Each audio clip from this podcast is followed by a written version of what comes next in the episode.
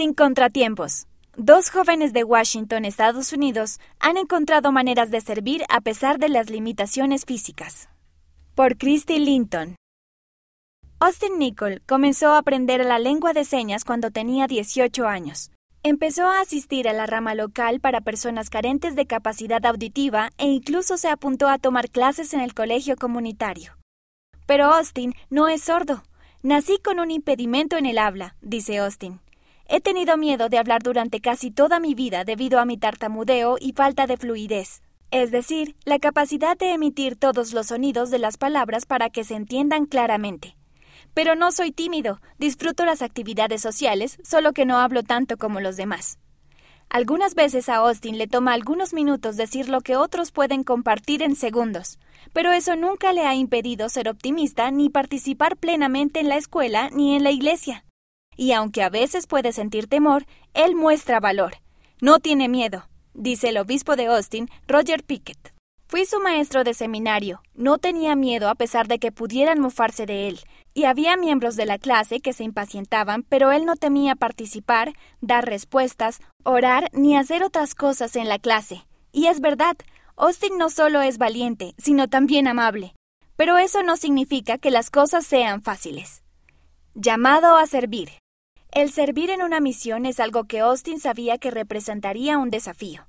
Cuando pensé en servir en una misión de tiempo completo, dijo, sabía que podría tener éxito en una misión de servicio, pero me preocupaba servir en una misión de proselitismo de tiempo completo. Sin embargo, sabía que a donde quiera que el Señor me llamara sería el lugar en el que podría utilizarme mejor. Para Austin fue solo cuestión de averiguar la mejor ruta. Un domingo, la dirección se hizo un poco más clara, el presidente de estaca de Austin estaba visitando el barrio y Austin iba a bendecir la Santa Cena. Antes de que terminara la oración, tanto el presidente de estaca como el obispo Pickett recibieron la misma impresión. Nos miramos el uno al otro con exactamente el mismo pensamiento, dijo el obispo Pickett. Debía aprender la lengua de señas. Tan pronto como el obispo Pickett y el presidente McCall compartieron sus ideas, Austin dijo, ya no me sentía nervioso por salir a una misión, sabía que quería servir como misionero en la lengua de señas.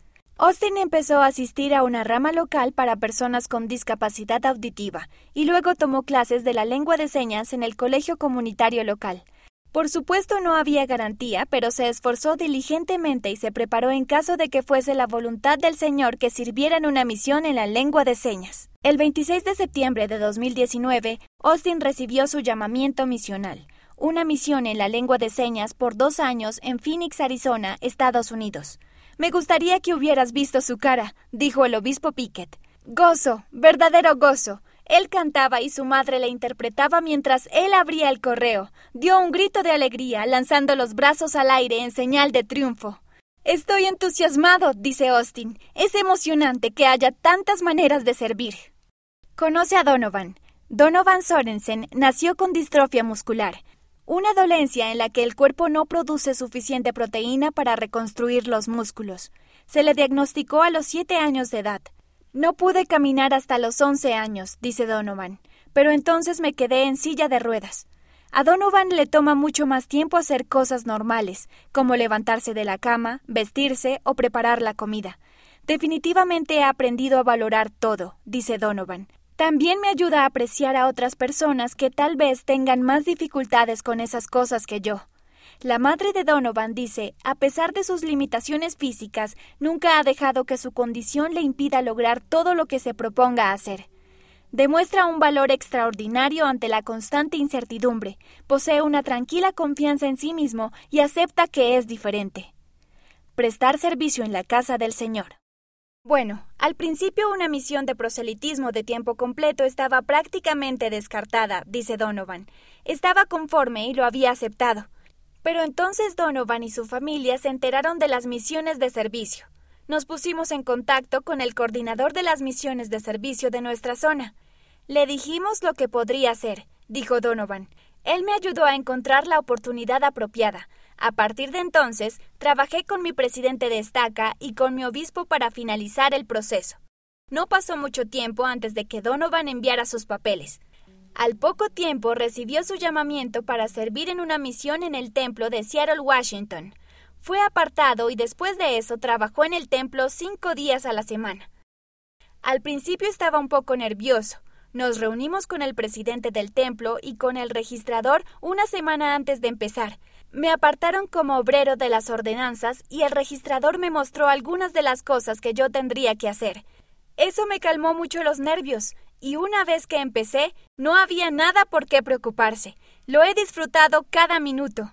No obstante, el servicio que presta no carece de sacrificios ni desafíos. Madrugar es un desafío, pero me aseguro de no acostarme demasiado tarde.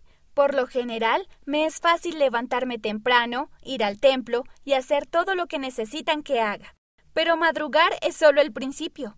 Luego está la parada del autobús, donde Donovan se vale del transporte público para ir al templo y regresar, viajando aproximadamente tres horas cada día, a veces más, dependiendo del clima. Él no considera nada de eso como un sacrificio, dice su madre. Él va, llueva, nieve o brilla el sol. No quiere perderse ni un día porque sabe que la gente cuenta con él y él sabe lo importante que es su servicio. Me gusta hacer que las personas se sientan bienvenidas, dice Donovan. Muchas personas me han dado las gracias por mi servicio y aunque estoy haciendo algo que cualquier otro obrero de las ordenanzas podría hacer, me hace sentir bien el saber que podía ayudar a hacerlos felices. Tal vez Donovan y Austin no estén prestando servicio a la manera que lo planearon originalmente, pero ambos están sirviendo exactamente de la manera que el Señor quiere, a su manera. La autora vive en Washington, Estados Unidos.